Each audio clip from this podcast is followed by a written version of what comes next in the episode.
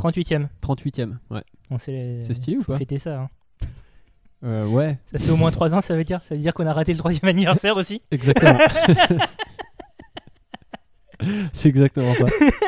C'est que j'ai été invité dans un podcast euh, beaucoup plus professionnel. Euh, pour ne pas les citer, euh, la- Terre à boire.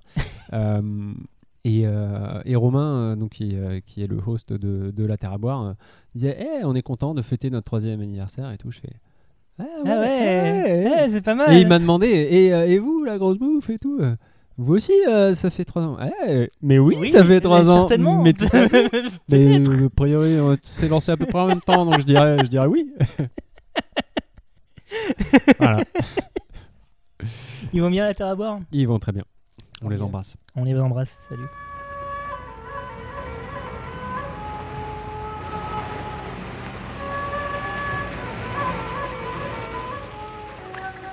Verras, comme c'est amusant de découper. Ah, Cinq agneaux innocents de présalé du Mont-Saint-Michel. euh, un bon cuisinier peut faire Ça, un c'est de la bonne viande. Bravo. Ah. La fête commence. Bonjour ou bonsoir si vous nous écoutez le soir et bon appétit. Si vous êtes à table, vous êtes à l'écoute de la grosse bouffe. Comment vas-tu, Bertrand? Mais ça va très bien, et toi, Thomas? Ça, On laisse aller, écoute. hein. Bertrand, l'heure est grave. Ah. De quoi ça parle la grosse bouffe? La grosse bouffe, ça parle euh, du bien boire et du bien manger, d'une part. Et d'autre part, c'est un podcast qu'il est bien à écouter. Il ne faut jamais l'oublier. Renversement euh, de, de la situation. Ah, c'est hein, fou, euh, si vous fou. nous écoutez depuis le début, depuis 38 numéros maintenant, Ah là là, D'après 38, incroyable. eh bien vous vous rendrez compte qu'il y a eu un petit changement. Ben oui, parce qu'on aime se renouveler. Euh, D'ailleurs, ce mois-ci, de quoi qu'on parle dans la grosse bouffe? Euh, ce mois-ci, on parle de bouffe et de jeux vidéo. Et de jeux vidéo dans la bouffe et réciproquement. Oui, le jeu vidéo. Et est-ce que tu sais pourquoi j'avais proposé ce sujet, Bertrand? Euh, parce que tu aimes la bouffe et tu aimes les jeux vidéo? Alors il y a ça, mais surtout il y a une actualité. Ah. Il y a une semaine en date de diffusion, de première diffusion de cet épisode, sortait officiellement la version 1.0 d'un jeu qui s'appelle Cook Serve Delicious 3 sur euh, PC, mais bientôt sur Switch, je crois, qui est un jeu de simulation de food truck en l'occurrence là, Oh oh Euh, et euh, qui donc euh, la bouffe a un, a un rôle essentiel dedans. Et je me suis dit. Mon bon, mon, mon vieux Thomas, et si tu proposais euh, à Bertrand un sujet sur un domaine qu'il ne maîtrise pas vraiment? Bah alors là, oui, puisque mes souvenirs de jeux vidéo remontent à du temps où j'étais étudiant et je squattais la PS2 de mon copain Jérôme et où on jouait à Colin McRae et, et, euh, PES. Et même si j'aimais pas trop jouer contre lui parce qu'il était trop fort, mais euh, et euh, Gran Turismo et voilà. Voilà, donc un temps que les moins de 20 ans euh, ne peuvent Ah, pas non. vraiment connaître. Pas vraiment non, sauf euh, sauf émulateur et tout ça. Si je te parle de bouffe et de jeux vidéo, à quoi ça te fait penser toi tout de suite? Moi je pense à Pac-Man Mhm, qui, qui mange des trucs. mhm. Et puis, je pense à. Et alors, et, et dès que tu m'as parlé, je me suis demandé. Dès que tu m'as dit ça, je me suis demandé, mais est-ce que dans Assassin's Creed. euh, parce que l'image que j'ai d'Assassin's Creed, jeu auquel je n'ai jamais joué, c'est que ça se passe à Istanbul, même si je sais bien que ça. Il y en a voilà. un qui se passe à Istanbul. Voilà. Et je me dis, est-ce que dans Assassin's Creed, ils mangent des kebabs? Voilà. C'était Dans peu, Revelations, euh, euh, pas à ma connaissance, non. voilà, moi c'est Voilà. à ça que je pense. De, de- de la nourriture dans Assassin's Creed n'a pas vraiment beaucoup d'importance. ok. En général, euh, tu croises des marchés, mais tu n'as pas vraiment d'interaction avec de la bouffe. Tu te régénères euh, tout seul ou tu bois des potions. Donc, euh, Mais est-ce qu'on est d'accord que Assassin's Creed, enfin la Ligue des Assassins, tout ça, ça, ça vient de- d'Istanbul ou pas du tout?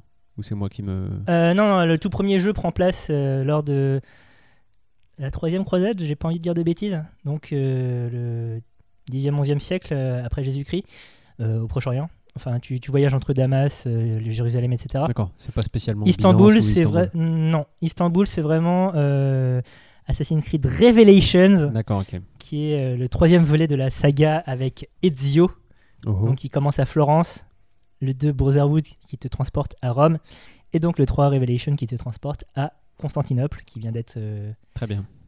qui vient de devenir ottomane.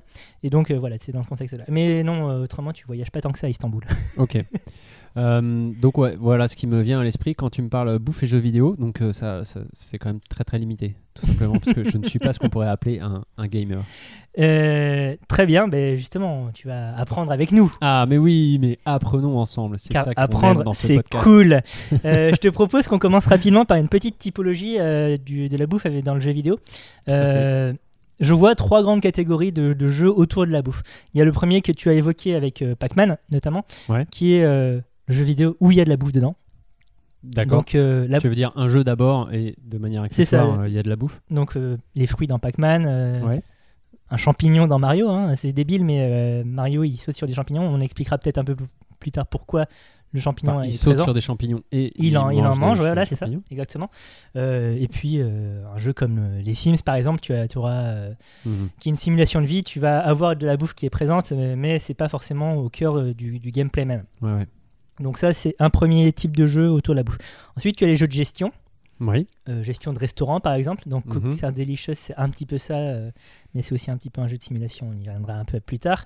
Euh, je pensais notamment à des jeux comme Pizza Connection, qui te, qui te met à la tête d'un empire de pizza, de pizzeria. D'accord. Donc, Ou tu peux devenir le nouveau Domino's ou le nouveau Pizza exactement l'idée. C'est- et- de lancer des franchises dans différentes villes. Euh, et donc de contrôler les recettes euh, et aussi euh, vraiment faire du tu peux micromanager comme un porc et c'est- super le capitalisme Comme beaucoup de jeux de gestion. exactement Mhm. et bientôt là dans, dans un futur proche il y a un jeu autour du vin qui va sortir qui Oui. S'appelle 100 Days Yes. euh, qui euh, est aussi un jeu de gestion du vin qui, qui- qui est flagrant de réalisme. Tu as, eu l'occasion Oui, de voir un petit peu de. Thomas m'a fait partager ce joyau. Euh, c'est vrai que j'ai regardé la, la- la vidéo de, de quelqu'un qui teste qui teste la version bêta. Euh, c'est euh, euh, oui, c'est un jeu de gestion que, que, somme toute vraiment vraiment très chiant. Il ne se passe pas grand chose et puis en gros.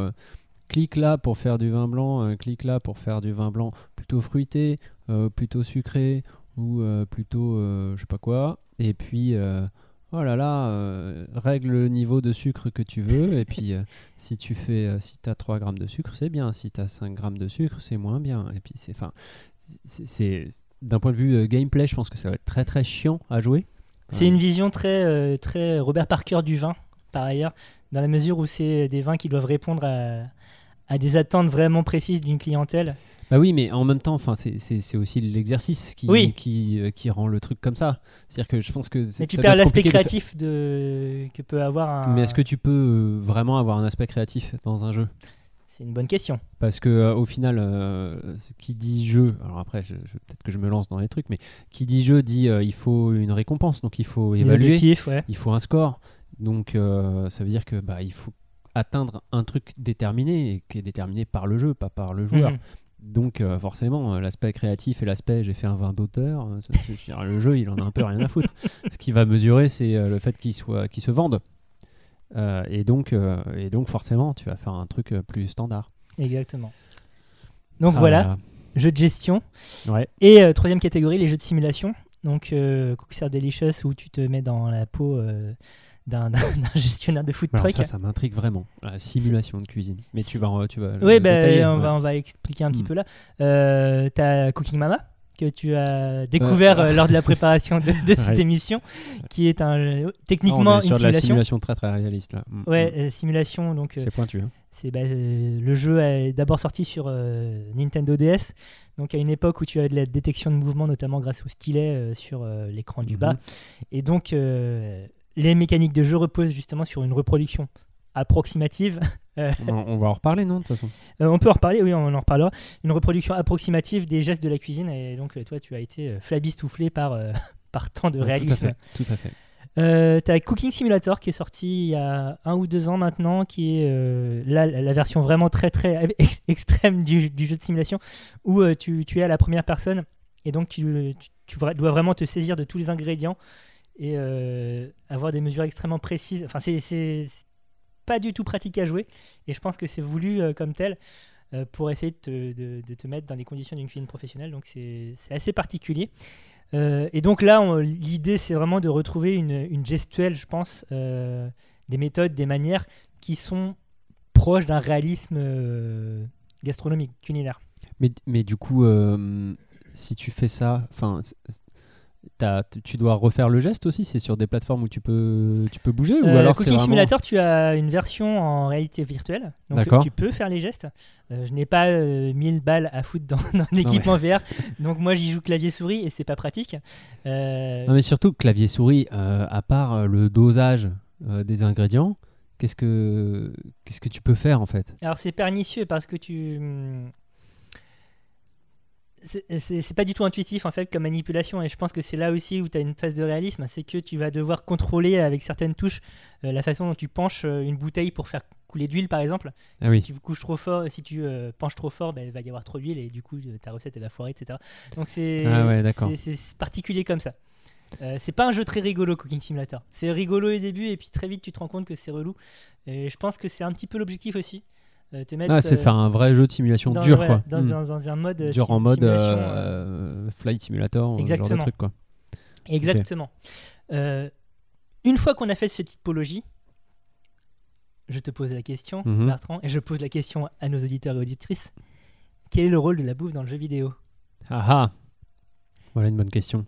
Et pour nous aider à y répondre, nous avons fait appel à Sophie, Sophie qui est senior game designer chez Electronic Arts et qui a répondu à nos questions. Et donc euh, voilà sa réponse euh, à la question euh, quel est le rôle de la nourriture dans le jeu vidéo? Le rôle vraiment typique de la nourriture dans les jeux vidéo, c'est comme un objectif ou une récompense qu'on cherche à, à récolter, généralement pour se soigner ou pour augmenter son score.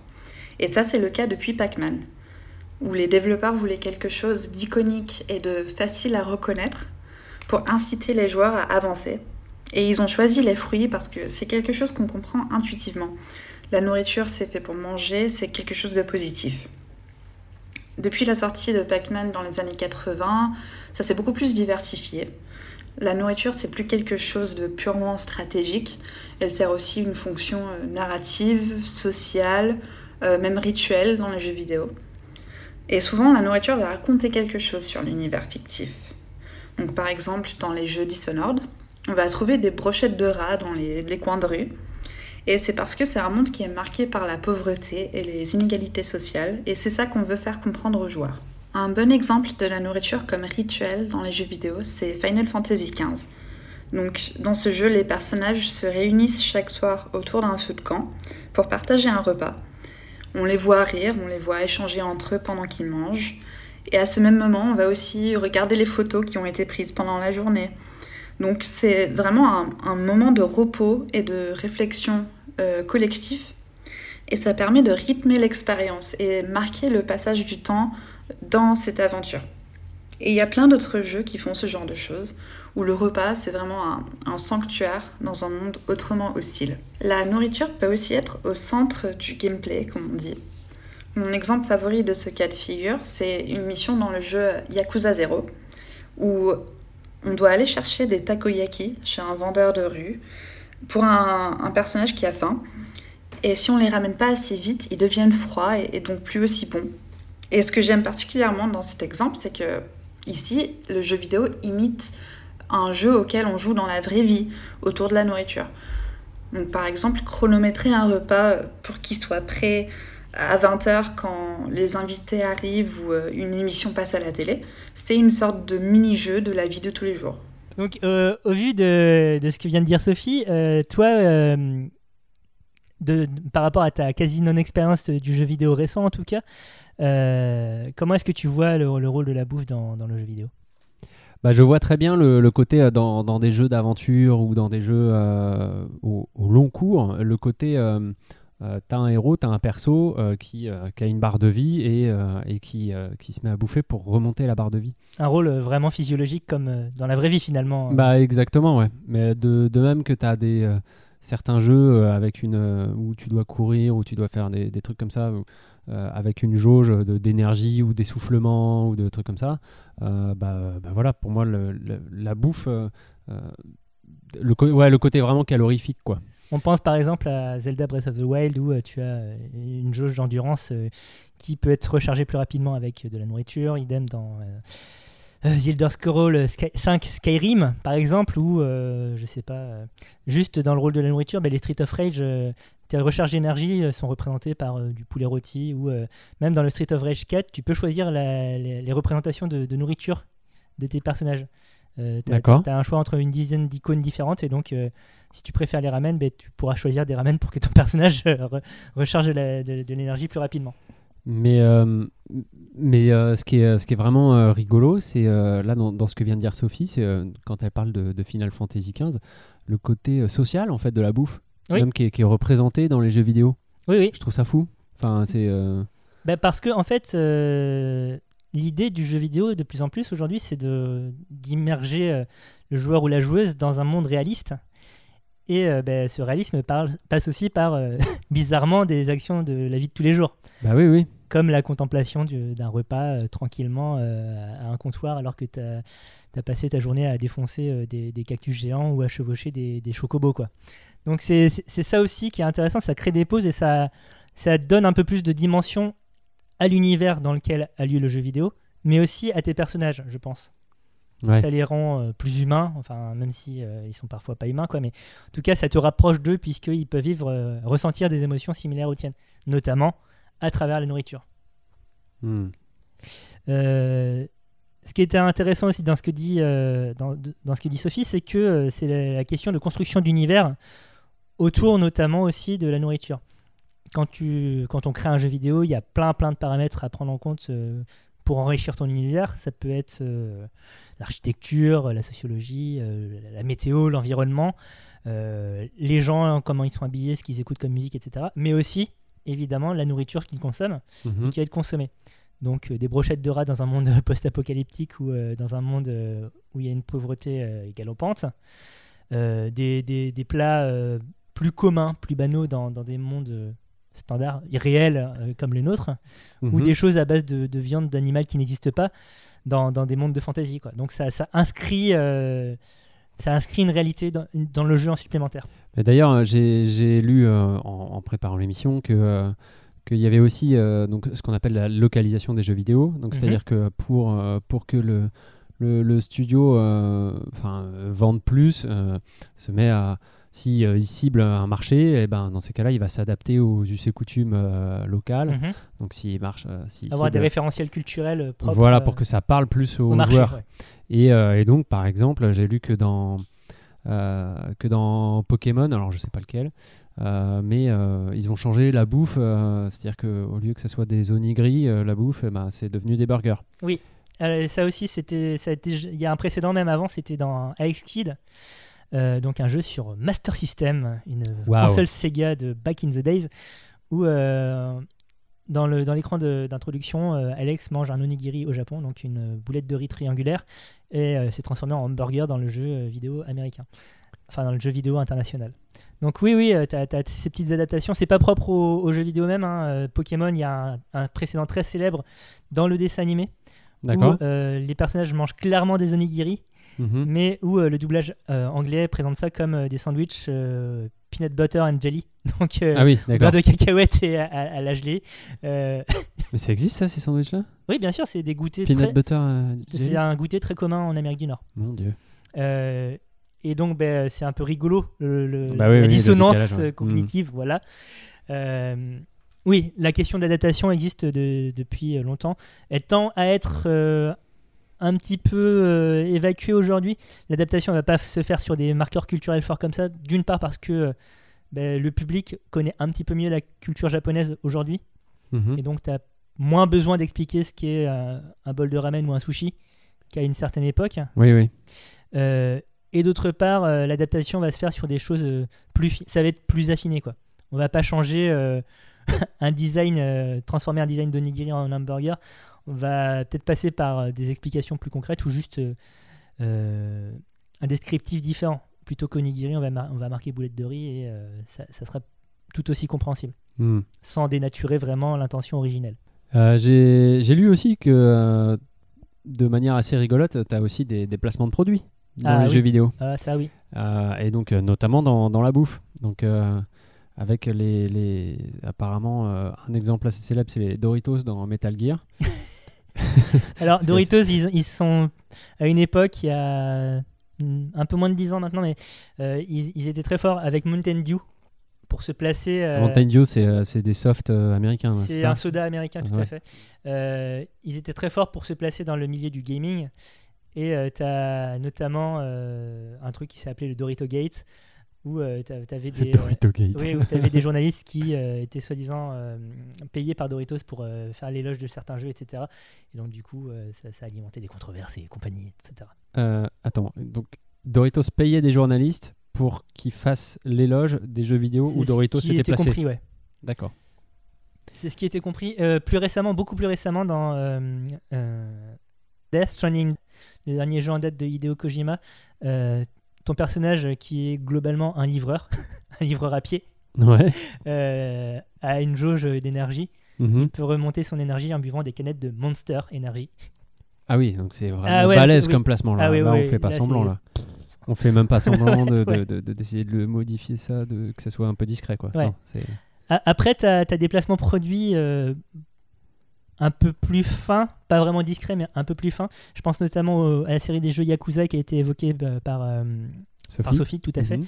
Euh, t'as plusieurs fois des chaînes de sushi ou des chaînes de euh, barbecue euh, coréen, de viande grillée, Mhm. qui, qui, ont, qui ont été réellement représentées. Genre, il y a, il y a littéralement leur porte-parole, leur, si, leur PDG qui apparaissent dans le jeu, qui disent Ah oui. et, et qui te confient une mini-mission, euh, genre, euh, viens avec moi, on va pêcher du thon, ha.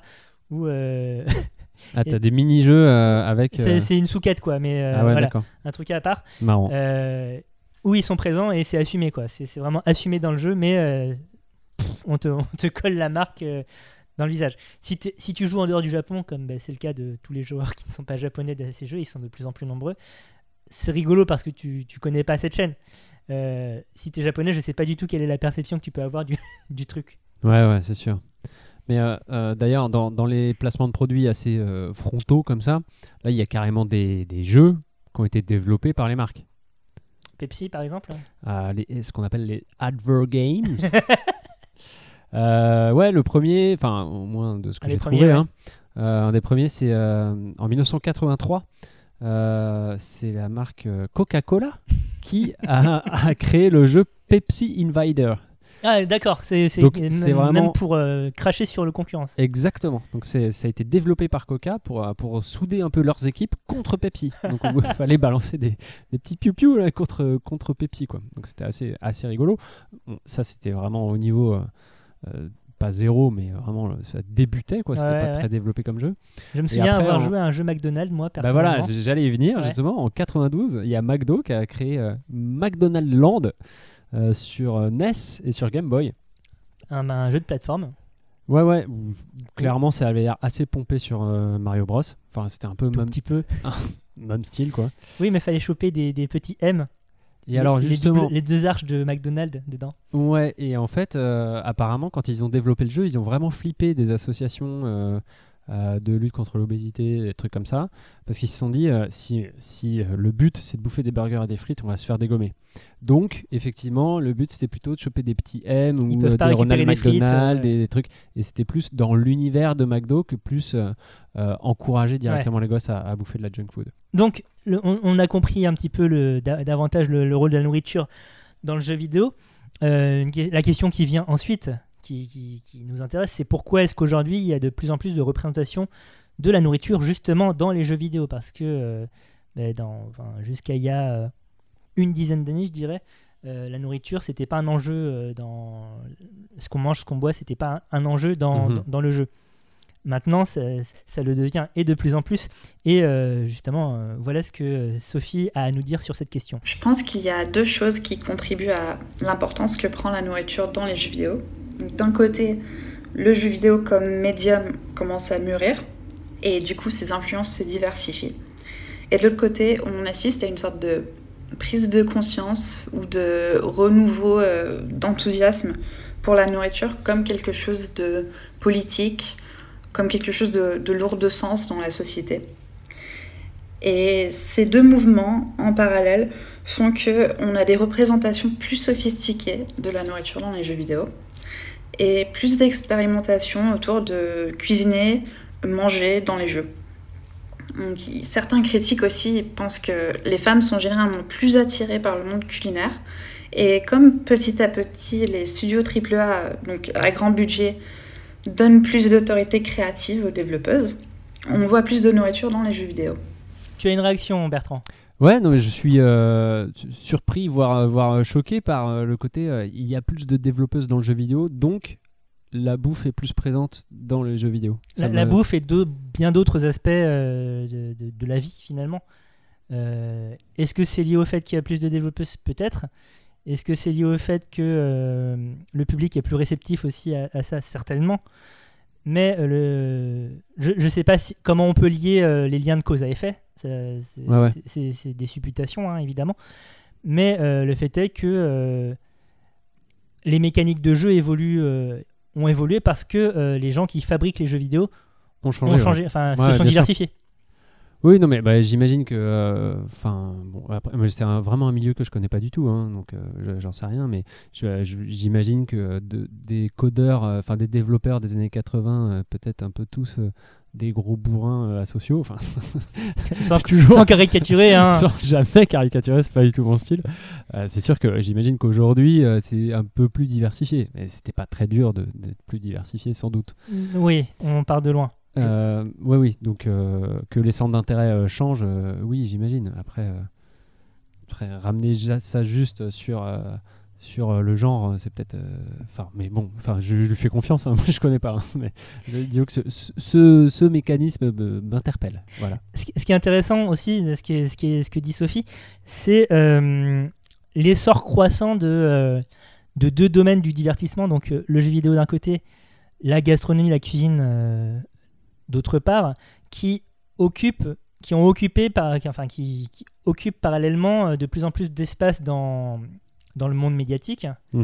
Euh, et donc que finalement, euh, le fait que ces deux univers se rencontrent à un moment, bah, c'est pas fortuit, c'était presque destiné quoi. Bah, c'est sûr. hein, quand tu vois qu'aujourd'hui, euh, de toute façon, le, le jeu vidéo, c'est euh, ça, ça, ça brasse tellement d'argent. C'est la plus, la- en termes de, chiffres, euh, c'est l'industrie culturelle qui rapporte le plus. mais, mais de très très loin, très Oui. loin devant le cinéma, Oui. très loin devant tout. Oui. Donc euh, donc il y a énormément d'argent. Euh, la bouffe, euh, on en parle de plus en plus. euh, Top Chef fait des records d'audience. Ah, forcément, au bout d'un moment, il faut que ça se rejoigne, quoi. Donc, mais d'ailleurs, ça date pas, ça date pas d'aujourd'hui, mon cher Thomas. Ah. Parce que figure-toi que je tourne la page de mes notes et que j'ai trouvé des petites pépites de, de jeux absolument magnifiques. Euh, notamment, euh, je, te, je te le donne en mille, recette de cuisine par Cyril Lignac sur DS. Ah, donc c'est plus un livre de recettes interactif. Alors en vrai, là, celui-là, c'est vraiment juste un, un livre de recettes. Il y, a, il y avait. euh, C'est copié sur euh, Qu'allons-nous manger aujourd'hui, non? Qui était un jeu Nintendo ou qui c'était un- une sorte de livre de recettes euh, Tour du monde peut-être, non euh, sur, sur DS aussi. Ah bah là, euh, là c'est vraiment que, que Cyril Lignac, donc Ouais. voilà, c'est même pas l'aspect tour du monde, hein. c'est vraiment juste un livre de recettes. Mais à l'époque, en fait, la, la, la DS, c'était un peu considéré comme, comme je sais pas, comme un truc euh, qui s'adressait à tous les publics, y compris, Bah, les, y compris les personnes âgées. C'est la politique de Nintendo depuis le lancement de la Wii à peu près. Euh, donc la Wii, euh, je, je sais pas si tu te souviens, euh, la console blanche Ouais, avec. ouais. Non, mais, non, mais oui. Oui, mais justement, l'idée c'était vraiment là où Sony et Microsoft avec la PlayStation euh, 3 et la Xbox et Xbox 360 euh, se focalisaient vraiment sur un public de joueurs et joueuses, mais surtout joueurs. Euh, focalisés sur euh, les, les jeux où ça tire, euh, les jeux Ouais, où ouais. ça, ça fait vroom et tout ça.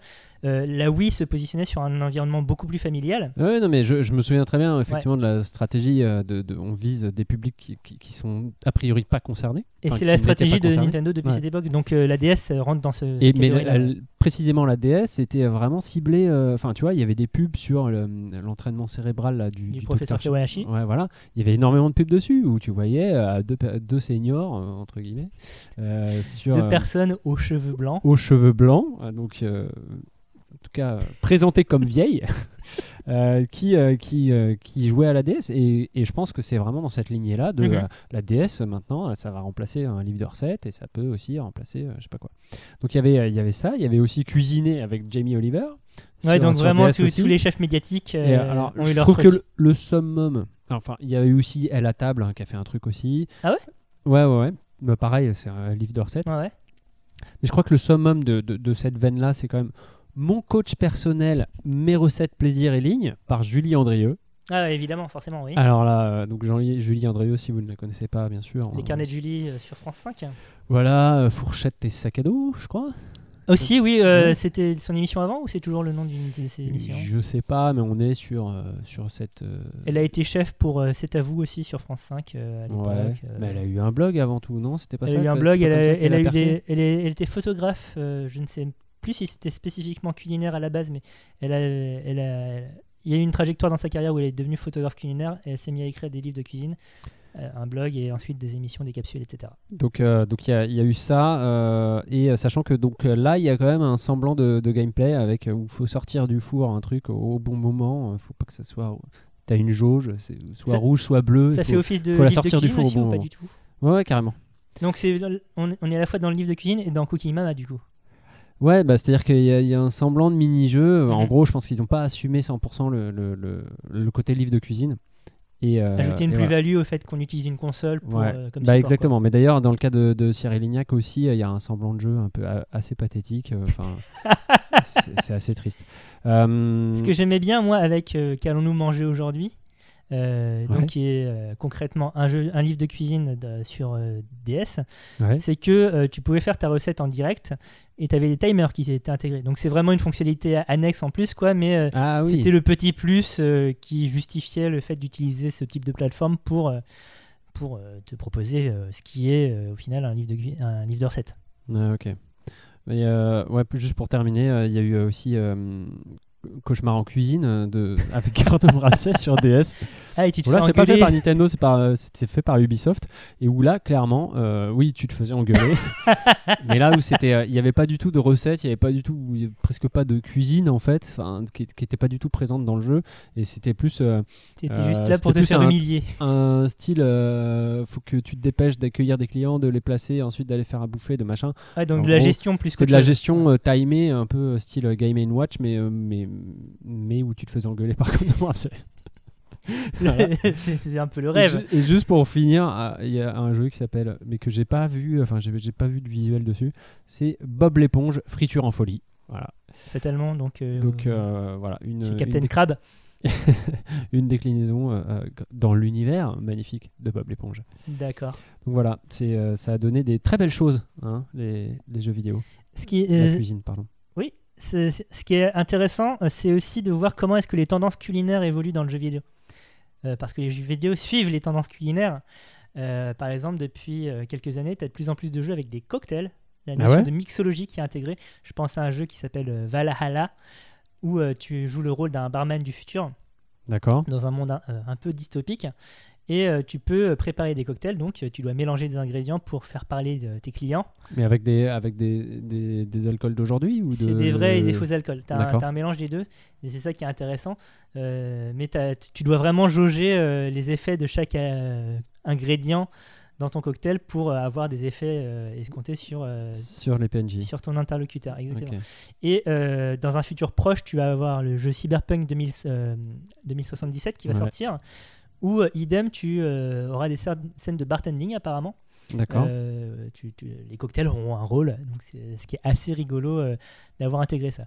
Donc ça, c'est un aspect euh, contemporain, Qui puisque la la, tendance, quoi. voilà, la mixologie, c'est une tendance euh, de fond depuis euh, 10-15 ans, mais à, à quand les vins nature dans, dans les jeux vidéo? Peut-être dans 100 Ça Days, on ne sait pas. Édition nature. Exactement, un petit DLC euh, pour... euh, Attention, les brettes à Novicès. que, que- que tu mettes ta corne, euh, voilà, ta, ta poudre de corne euh, à la pleine lune, ce genre de choses.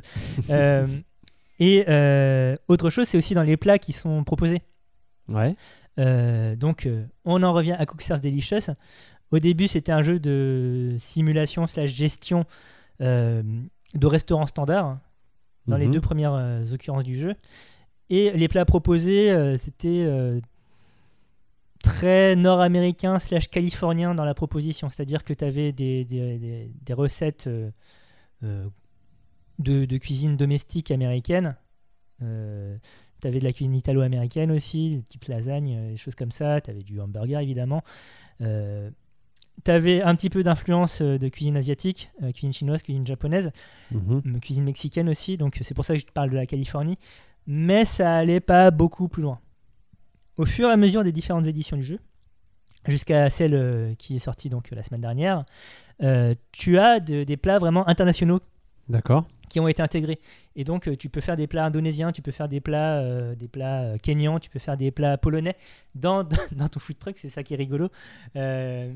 Euh, mais tu as vraiment cet aspect du fait que la cuisine, c'est un truc mondial, hein, finalement. Ouais. Euh, et euh, ça te pousse un petit peu à te sortir de, de- de ta zone de confort, puisque euh, euh, il te viendrait pas à l'idée de cuisiner des, euh, des sortes de, de sucettes de, au, au sang de porc, des, des sucettes de boudin hein, concrètement, euh, Ouais, mais qui ouais, sont les effectivement. spécialités de Philippines.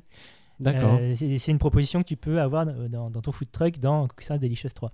Donc c'est ça qui est intéressant aussi, cette vision, euh, cette évolution de la vision de la cuisine, euh, évolution médiatique, euh, parce que tu as des émissions qui nous emmènent ailleurs à la découverte d'autres gastronomies. Ouais. Et donc en parallèle, eh bien, le jeu vidéo s'en est aussi emparé d'une certaine façon en te proposant ben, idem euh, des cuisines d'ailleurs. Ce qui me permet de poser une dernière question. Euh, mon bon Bertrand, Oui. Question que j'ai posée évidemment à Sophie et donc qui va nous donner une réponse incessamment sous peu. Euh, comment est-ce que le public reçoit euh, cette intégration euh, toujours plus poussée de la cuisine dans le jeu vidéo? Je pense que les publics sont plutôt réceptifs à ça, notamment chez les jeux de simulation comme les Sims, qui s'inspirent de la vie de tous les jours et qui se donnent pour but de recréer le réel. Donc on verra souvent des modeurs, c'est-à-dire des joueurs qui créent du contenu pour modifier un jeu euh, existant. On les verra souvent fabriquer leurs propres plats pour un jeu comme euh, les Sims 4. Donc il y a des modes qu'on peut télécharger pour les Sims 4 pour pouvoir cuisiner des plats indiens, euh, des plats thaïlandais par exemple. Donc la plupart du temps, il s'agit d'une volonté de transmission culturelle. C'est-à-dire que les modeurs veulent voir la cuisine traditionnelle de leur propre pays représentée dans le jeu. Et partager ça du coup avec euh, d'autres joueurs. Et c'est d'autant plus intéressant parce que tout récemment, les développeurs derrière les Sims 4, ils ont eux-mêmes euh, fait une mise à jour gratuite avec plein de nouveaux plats euh, d'Amérique latine pour fêter le mois de l'héritage hispanique.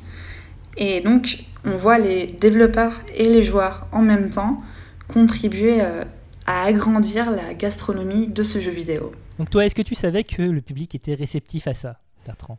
Bah non, pas du tout. Mais C'était une question être- pas du tout piège parce que je savais Pour ta être honnête avec toi, je- je- c'est le genre de question que je me suis absolument jamais posée. Oui, mais du- d'une certaine ma- manière, ça fait sens, puisque, euh, comme on l'a dit dans, dans la, la- la partie précédente, euh, le public a évolué, le public euh, Ouais. est plus mûr, on va dire. Surtout, il- c'est- on les, les- les éditeurs de jeux vidéo et les producteurs de jeux vidéo se sont, rendus, compte que le public du jeu vidéo n'était pas un monolithe. Mhm. C'est-à-dire que euh, c'est pas que euh, des euh, gens entre 12 et euh, 35 ans euh, fa- issus de familles classe moyenne ou CSP+, blancs qui, qui jouent. Quoi. Hmm. Il y a aussi des femmes qui jouent, il y a aussi plein d'autres gens qui jouent. Et donc, du coup, cette prise en considération, compte tenu de tout ce qu'on a dit avant sur euh, pourquoi est-ce qu'il y a de la bouffe dans le jeu vidéo, etc., c'est normal que euh, le jeu vidéo reflète une réalité et que euh, pour, plaire au public, enfin pour convaincre le public en face. C'est rigolo ce qu'elle dit d'ailleurs sur, sur les modeurs hein, qui rajoutent euh, justement les plats traditionnels de leur pays. Mhm. Ça m'a fait penser, euh, quand elle a dit ça, ça m'a fait penser au, au vote qu'il y a eu sur les 7 merveilles du monde, là, Mhm. où euh, en gros ça, ça a développé un patriotisme de ouf euh, chez tout le monde, et que en gros c'est les, les plus patriotes qui ont gagné, quoi. Enfin, ceux qui étaient le plus vénères hein, sur le vote qui ont Ceux qui gagné. étaient plus mobilisés. Ouais. Et, et je me dis, mais si demain, tu vois, on- je sais pas, il y a un, un, un- un jeu de bouffe français euh, qui sort, euh, je veux dire, il faudra attendre peut-être euh, 15 jours avant qu'il y ait un lobby breton euh, qui impose euh, une mise à jour pour que enfin la galette saucisse euh, soit, soit incluse euh, dedans, quoi. C'est fort possible. Donc euh, c'est marrant que ça fasse euh, appel à, euh, aussi au, au patriotisme, enfin je mets patriotisme, au- aux spécificités euh, locales, ou au moins euh, à la, à la fierté. euh, Culturelle, La fierté culturelle, ouais. culturelle, oui. Ouais, exactement. euh, qui même communautaire, quoi. Qui et en fait c'est en fait ça passe par la bouffe notamment, mais c'est plus ça fait appel à la fierté communautaire, à la- au concept de communauté plus que plus que la bouffe. Oui, c'est pas tant la bouffe, hein, la bouffe Oui, voilà, c'est un des vecteurs. parce que euh, parce que c'est aussi euh, la nourriture donc ça, c'est quelque chose qu'on a déjà abordé dans d'autres émissions mais c'est euh, ta porte d'entrée vers une culture finalement Oui, c'est ça. C'est ça que je voulais donc dire. c'est pour ça que tu insistes sur c'est pour ça que tu pour que la représentation même dans un jeu vidéo de plats qui appartiennent à ta culture soit réaliste ou proche euh, en tout cas de, de ce que tu attends toi euh, Ou que ta communauté soit représentée en tout cas. exactement Mm. Euh, L'autre chose qui, qui m'intéresse dans, dans cette réception par le public, c'est une forme de cyclicité qui s'est mise en place. C'est-à-dire que on a des jeux vidéo qui présentent de la nourriture, où cette nourriture a un rôle plus ou moins important, c'est c'est peut-être juste de la représentation, ou ça peut être le, le cœur du gameplay, peu importe. Et donc du coup, ça donne envie à des gens de, créer, de recréer ces, ces- ces aliments, cette nourriture, Mhm. pour, euh, pour voir, pour, pour, pour vivre euh, comme dans la fiction finalement, puisque euh, le monde des jeux vidéo, ce qui est intéressant dans la plupart du temps, c'est que les personnages que tu incarnes, ils sont nécessaires. On a besoin de toi. On a besoin de toi pour sauver le monde. On a besoin de toi pour sauver Hyrule. On a besoin de toi pour sauver Bord de Ciel. On a besoin de toi pour... t'es, au cœur du truc. Quoi. Mhm. On a besoin de toi. Et donc, peut-être qu'en recréant une partie de cet imaginaire-là dans le vrai monde, eh bien, ça, ça rend cette réalité de nécessité un peu plus tangible. Et donc, tu as une multitude de livres liés aux jeux vidéo, euh, à la cuisine, de, jeux, de livres de cuisine de jeux vidéo, pardon, qui sont sortis. D'accord. Euh, mais tu as aussi plein de, de chaînes YouTube D'accord. euh, qui reproduisent la nourriture de la fiction, mais parmi ces nourritures de fiction, tu as la nourriture des jeux vidéo. Je pense notamment à Binging with Babish en anglais, où il a reproduit de la nourriture de, de Zelda Breath of the Wild, par exemple. Je pense euh, à la chaîne YouTube de Gastrono Geek. Bon, bah, le, le nom est assez parlant. Euh, je pense aussi à la chaîne euh, de cocktails euh, How to Drink, donc en anglais là aussi, où justement le, le- le gars qui est un mixologue amateur reproduit les cocktails que tu peux voir dans différents jeux vidéo. Donc tu as, cette sorte de cercle qui s'est formé où on parle d'un truc réel, la nourriture, Mhm. qu'on va intégrer dans un médium qui crée de la fiction, le jeu vidéo, et qui derrière va donner envie à des gens réels de reproduire un truc réel. Donc c'est assez rigolo à observer, c'est assez intéressant. Et, euh, et du coup, est-ce que tu, à ta connaissance, ça existe aussi euh, euh, des gens qui recréent, euh, qui recréent de la bouffe ou des boissons euh, issues de la littérature Oui, ou bien sûr, bien sûr. cinéma, Bien sûr, bien sûr. Ouais. Ça, ça se faisait même avant le jeu vidéo, évidemment. Non, non, puisque- mais euh, puisque ces supports existent depuis bien avant. Mais oui, oui, oui, c'est c'est quelque chose qui a fasciné. On a plus accès aujourd'hui, on a davantage accès à, à ces gens qui, qui reproduisent. Avant, c'était dans des bouquins peut-être parfois un peu confidentiels que ces recettes étaient reproduites ou Mm. euh, dans, dans des magazines. Maintenant, ben, grâce à Internet, euh, tu, tu- tu as accès à une tétrachie de contenu ouais. et euh, notamment des gens plus ou moins talentueux qui s'amusent à reproduire justement cette nourriture de, de jeux vidéo, de cinéma, de bande Et tu dessinée. aurais un exemple de recette dans un jeu vidéo euh, reproduite? Parce que j'ai du mal. à- Enfin, tu vois, c'est pas la brochette de rat quoi qui, qui reproduisent. Euh, oui, donc euh, oui, euh, par exemple, ben, les, les petits gâteaux sucrés dans euh, Mhm. euh, ont été, enfin, il y, a- il y a eu des épisodes de, de, de, de Binging with Babish dessus. euh, euh, Mais c'est quoi le- les, les éléments dont ils, dont ils se servent pour recréer la recette alors d'abord, ils- s'inspirent du visuel et ils se disent comment je vais réussir à reproduire ça. Exactement. Mais, Mais des fois- ils n'ont pas d'indice sur la quantité de sucre. Sur, Non, mais par contre, tu peux avoir des descriptions parce que euh, bah, typiquement euh, Skyrim, c'est euh, un jeu vidéo où tu as énormément de, de livres, de contenu écrit. Ah. Et donc, tu as des gens qui se sont amusés à compiler les, euh, les centaines de bouquins que tu as dans cet univers. Et parmi Mhm. ces, les- ces centaines de bouquins, tu as euh, au moins un bouquin de cuisine. D'accord. Euh, et euh, donc, euh, tu peux t'inspirer de ce que tu vas trouver comme ingrédient dedans. Euh, la nourriture est importante en Skyrim. Tu, tu- tu dois ramasser des ingrédients parfois pour préparer de la nourriture pour ensuite euh, pouvoir avoir quelque chose pour te régénérer. Mais, mais tu vois, imagine, tu as juste un visuel de, de, de- je sais pas, d'un d'un petit, un petit gâteau. Un petit gâteau, ouais. Ne serait-ce que comment savoir si c'est sucré ou salé? Euh, parce que ça dépend des jeux vidéo, mais encore une fois, je prends l'exemple de Skyrim. Euh, ce petit gâteau qui a- dont la recette a été reproduite euh, par Andrew Rea de, de Binging- with Babish, t'as des PNJ qui viennent te dire Ah, j'ai envie de sucré, est-ce que tu peux m'en voler un Ah, ok. D'accord. Donc tu sais que ça va être sucré. D'accord. D'autres fois, t'as pas du tout d'indice et c'est c'est vraiment tu, tu laisses libre cours à ton imagination. Euh, je pense à une mission dans c'est dans Yakuza 0, je crois que c'est dans Yakuza 0 où euh, t'as une apprentie chef Mhm. qui veut euh, qui veut impressionner euh, son, son patron donc son, son chef chef quoi Ouais. Euh, et donc qui te demande de partir dans une quête improbable pour trouver trois ingrédients pas possibles donc genre euh, du maitake qui est un type de champignon euh, qui coûte cher un autre truc et une tortue D'accord. et Pour euh, pouvoir faire une recette de tortue au maitake et, certainement mais et tu, tu doré vois, à la feuille d'or tu pour vois, tu, tu vois pas la préparation tu sais pas du tout en fait quel plat il va faire tu- juste euh, ton, ton objectif toi c'est parcourir les trois coins les quatre coins de la ville pour trouver les ingrédients que- qu'elle te demande D'accord. tu trouves les ingrédients, tu les lui amènes. Euh, hors champ, elle prépare le truc, le chef arrive, il goûte, oh là là, c'est incroyable, ah j'ai bien fait de te prendre sous mon aile, tout ça, tout ça.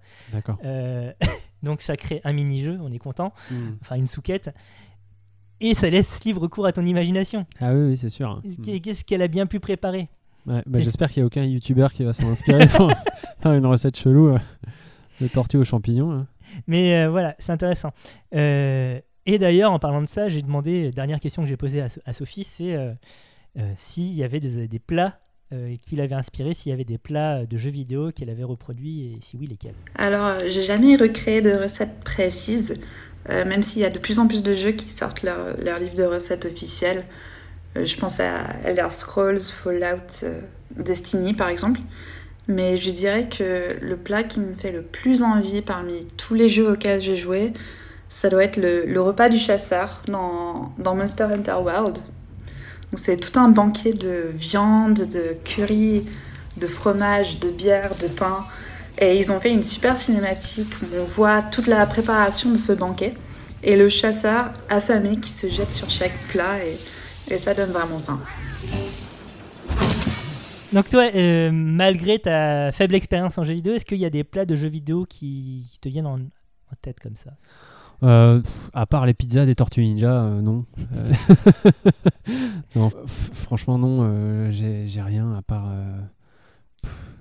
Je sais pas, il y a, dans GTA 3, peut-être qu'ils mangent un, un- des trucs qui ont l'air cool. Mais même pas sûr. Non, non, mais franchement, euh, non, j'ai j'ai- j'ai ri- absolument rien qui me vient en tête. Désolé. Il n'y a pas de problème. hein. Euh, je, je savais à partir de quoi on parlait euh, quand, quand tu t'ai proposé le, le sujet. Et tu, tu as été bien sympathique d'accepter. Ah non, non, mais écoute, avec plaisir. hein. Moi, j'aime j'aime me documenter sur les sujets que je connais pas, c'est cool. Et et, pour ma part, moi, ce que, ce- la question dont je, me- que je me pose, c'est Ouais. quel goût ont les champignons de Mario? Puisque mais oui. Mario, il mange des champignons rouges qui ressemblent beaucoup à des amanites tumouches. Oui. Et pourtant, c'est bénéfique. Mais alors, euh, après, euh, c'est la représentation classique du champignon, c'est Oui. la manicule-mouche. Tu imagines Alors un pourquoi, champignon, je voilà, sais pas. c'est comme quand on, te dit fruit, tu penses à une pomme. Oui, c'est ça. arrive, ouais. Euh, donc, euh, bon. Parce que c'est un visuel iconique. Mais exactement, les ça a été pris comme euh, généralité. Euh, cependant, euh, la vie sur Mario, c'est un champignon vert. Oui. Donc. euh, Pour le distinguer, je pense. hein. Là, je pense que c'est vraiment un choix graphique. Ouais, ouais, mais bon, après que ça, que ça représente. Enfin, parce que je trouve que le champignon vert a l'air encore plus vénéneux que le rouge. Mais ce qui est intéressant dans, dans Mario, c'est que euh, les champignons, ils sont partout. Les champignons, c'est pas que euh, des, des power-up ou des Oui. one-up, c'est aussi des méchants, les Goombas. C'est aussi tes euh, alliés, tu, tu Todd. sais, tu sais, mais oui, c'est vrai ça. Ouais. Et tu sais d'où ça sort ça ou pas? Alors, oui, les, les méchants. c'est tout ça, c'est une question de game design en fait. Euh, Shigeru Miyamoto, euh, donc euh, Le game designer un, un de des papas Mario. de Mario, il explique que instinctivement, quand tu arrives dans le tout premier niveau du tout premier Mario, Ouais. Tu as un Goomba, donc un, champignon avec des pattes qui avance vers toi. La première chose que tu vas avoir envie de faire, c'est sauter dessus. C'est instinctif, c'est comme quand tu vois un gros bouton, tu as envie d'appuyer dessus. quoi. C'est vrai que ça Même fait s'il y a gros marqué bouton en fait. interdit, tu veux appuyer dessus. Ouais, ouais. Donc tu vas sauter instinctivement dessus. Non, c'est pour ça qu'il y a une forme de bouton en Ouais. fait. C'est plus ça, euh, le choix ça, du fait, champignon, c'est pour faire bouton. Et derrière, tu peux extrapoler sur le fait qu'un champignon, ça peut être bon comme ça peut être vénéneux. Mhm. Euh, comme euh, bah, tu as des champignons gentils et des champignons méchants dans Mario. Ce genre de choses, quoi. Ah, puis ils ont une tête de méchant. Ouais. Enfin, ils ont des yeux euh, pas commodes. Ils ont des yeux, ils ont des petites dents pointues et quand tu as Mm. des dents pointues, c'est jamais, jamais très pas bon, bon signe. signe, Voilà, ouais. c'est ça. Donc euh, intéressante euh, représentation du champignon dans Mario. Ce premier champignon sur lequel tu sautes parce que c'est un méchant et que tu as envie de sauter parce que tu as, envie d'appuyer sur le, le bouton. Ouais, ouais. Et cet autre champignon qui, juste après, tu as une première case avec un point d'in- d'interrogation, tu sautes, tu as ton premier champignon rouge qui sort, Tout à fait. tu vas le choper Oui. et tu vas grandir. Oui. Et d'un coup, un, un monde, euh, un univers de nouvelles possibilités s'ouvre à toi avec euh, ce level 1-1 de, euh, de Mario Bros, premier du nom. Mais grâce, euh, mais grâce à un champignon, y- tu crois, enfin, le fait de, de, de justement grandir et d'avoir accès à des nouvelles fonctionnalités, pourquoi, pourquoi avoir choisi un champignon? T'as une idée de ça ou pas? Autant sauter dessus parce que c'est en forme de bouton, je comprends. Mais pourquoi, pourquoi avoir choisi un champignon euh Je ne saurais pas Comme te récompense? dire. Je ne saurais pas te dire en vrai. Euh... Moi, je me dis, ça fait un peu. Euh, on va prendre des champis, quoi. Ça aurait été, ça aurait été tu vois, au lieu de. Pour l'invisibilité, euh, au lieu de prendre une étoile, il aurait pris un champi. Là, je serais dit clairement, ok, c'est. là, je dis, bon, bah d'accord, là, c'est bon, ils font, tu tapes un trip en chopant un champignon. Mais non, sauf que là, tu chopes une étoile. Et le champignon, ça te fait juste grandir, ça te rend plus fort. Après, si tu fais une stricte analyse esthétique et sémiologique de, de, des Mario, ouais ce sont des œuvres surréalistes. C'est Ouais. absurde. Oui, bah. Et donc, euh, da- ça pourrait ouais. entendre euh, l'utilisation de, de champignons psychotropes, comme tu, euh, comme tu, comme tu le dis, toi. mhm, Ça, pour- ça pourrait être lié. À, à vrai dire, je sais pas. D'accord. Il faut, faut, faut que je me pose un peu sur ton analyse de, de Mario comme une œuvre surréaliste. Faut que je, je réfléchisse à ça. je t'enverrai des vidéos, tout ça, t'inquiète pas. Ok, merci. Sur ces bons mots, euh, l'émission touche à sa fin, je pense, Oui. Bertrand. Tout à fait. Qu'est-ce que tu retiens de sujet du mois? Ah bah écoute, je retiens que les jeux vidéo, oulala, hein. c'est cool. Hein. Toujours des analyses très poussées, très pertinentes. Une excellente synthèse. En attendant, Bertrand, de quoi on parle le mois prochain? Le mois prochain, on va parler classement. On va se faire des petits tops. Le guide Michelin? Euh, non, des petits tops euh, de, de, de classement bien à nous. Des On va bien perso. rigoler. Exactement. D'accord. Une émission rigolade. détente. Voilà, on est dans la détente. Le mois de novembre, le mois de la détente, hein, c'est bien connu. Donc Bah, du coup, euh, Tout le monde le sait. du coup, on va partir là-dessus. D'ici là, comment on fait pour nous contacter? Eh bien, vous pouvez nous contacter sur le réseau social Twitter, la underscore grosse bouffe, euh, ainsi que par mail, la grosse bouffe podcast gmail.com. Et puis, bah, écoutez-nous, hein, on, est, on sort tous les 21 du mois sur toutes les plateformes, tout ça, tout ça. Parlez-en à vos copains, tout ça, tout ça. Tout ça, tout ça. Et euh, on remercie évidemment une nouvelle fois Sophie Un grand merci euh, à pour elle. sa participation, euh, qui a apporté beaucoup à notre contenu, hein, finalement, puisque Un sinon, contenu professionnel et de qualité. par ailleurs, contrairement à nous. Voilà. Allez, Des bisous. Et puis, au 21 du mois prochain. exactement, à la prochaine. Salut.